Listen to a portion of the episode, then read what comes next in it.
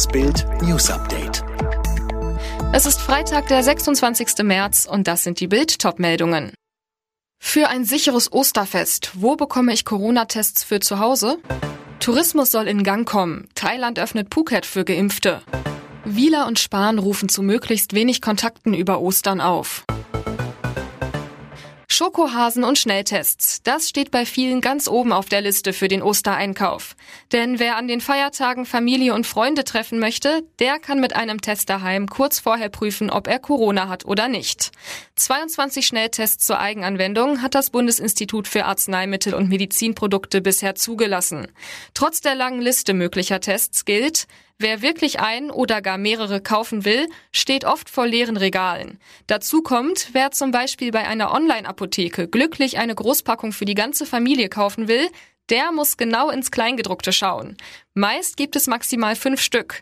Die gute Nachricht? Nach dem riesigen Ansturm beim Discounter Aldi auf die ersten Laientests haben inzwischen fast alle großen Supermarktketten Tests im Angebot.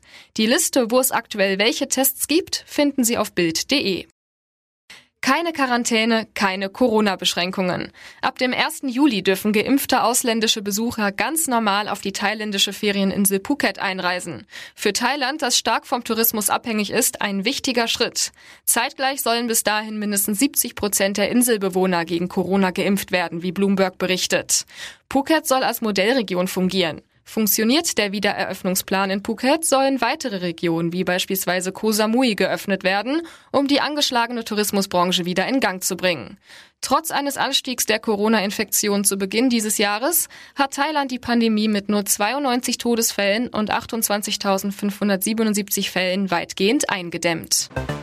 Auch ohne speziellen Osterlockdown sollte man an den Feiertagen auf persönliche Treffen verzichten. Dazu raten Gesundheitsminister Spahn und RKI-Chef Wieler.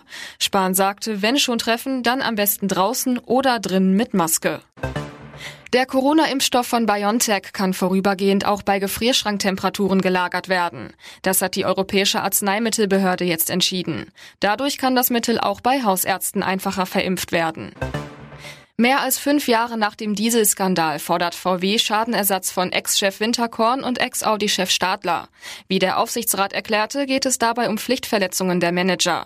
Wie hoch die Schadensersatzforderungen sind, ist nicht bekannt. Die Havarie eines Containerschiffes im Suezkanal bereitet der Wirtschaft immer mehr Sorgen. Die Ever Given blockiert die für den Welthandel so wichtige Wasserstraße bereits seit drei Tagen und sorgt so für verspätete Warenlieferungen. Viele Schiffe nehmen bereits den Umweg um Afrika herum. Alle weiteren News und die neuesten Entwicklungen zu den Top-Themen gibt's jetzt und rund um die Uhr online auf Bild.de.